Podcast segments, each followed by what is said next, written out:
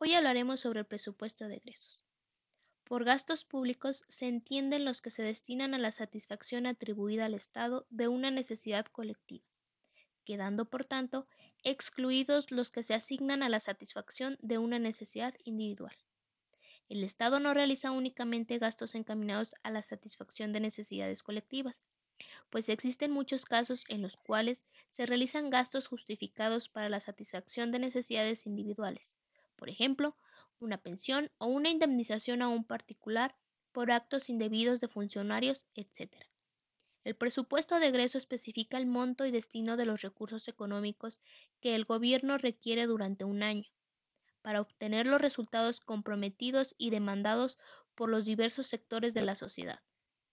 En suma, el presupuesto de egresos de la Federación es el documento jurídico y financiero que establece las erogaciones que realizará el Gobierno federal entre el 1 de enero y el 31 de diciembre de cada año y se fundamenta en principios constitucionales que norman su formulación, establecimiento y aplicación.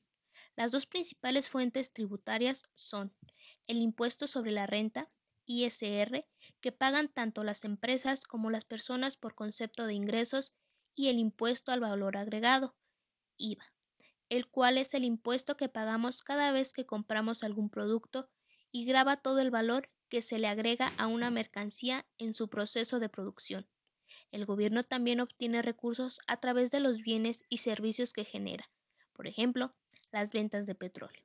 Y otra fracción del gasto es la deuda que contrae el gobierno.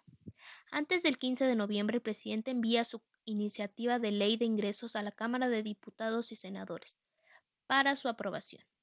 En este documento se especifican los conceptos y cantidades estimadas de donde se percibirán los ingresos para el siguiente año fiscal. Las fechas del proceso de presupuestación son las siguientes. De febrero a agosto, el gobierno elabora la estructura programática. De junio a agosto, lleva a cabo la preparación preliminar del presupuesto. De julio a agosto se determinan las referencias de gastos preliminares.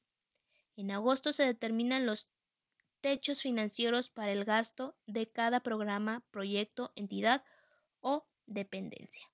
En septiembre se formula e integra el proyecto de presupuesto de egresos de la Federación para presentarlo el 8 de septiembre.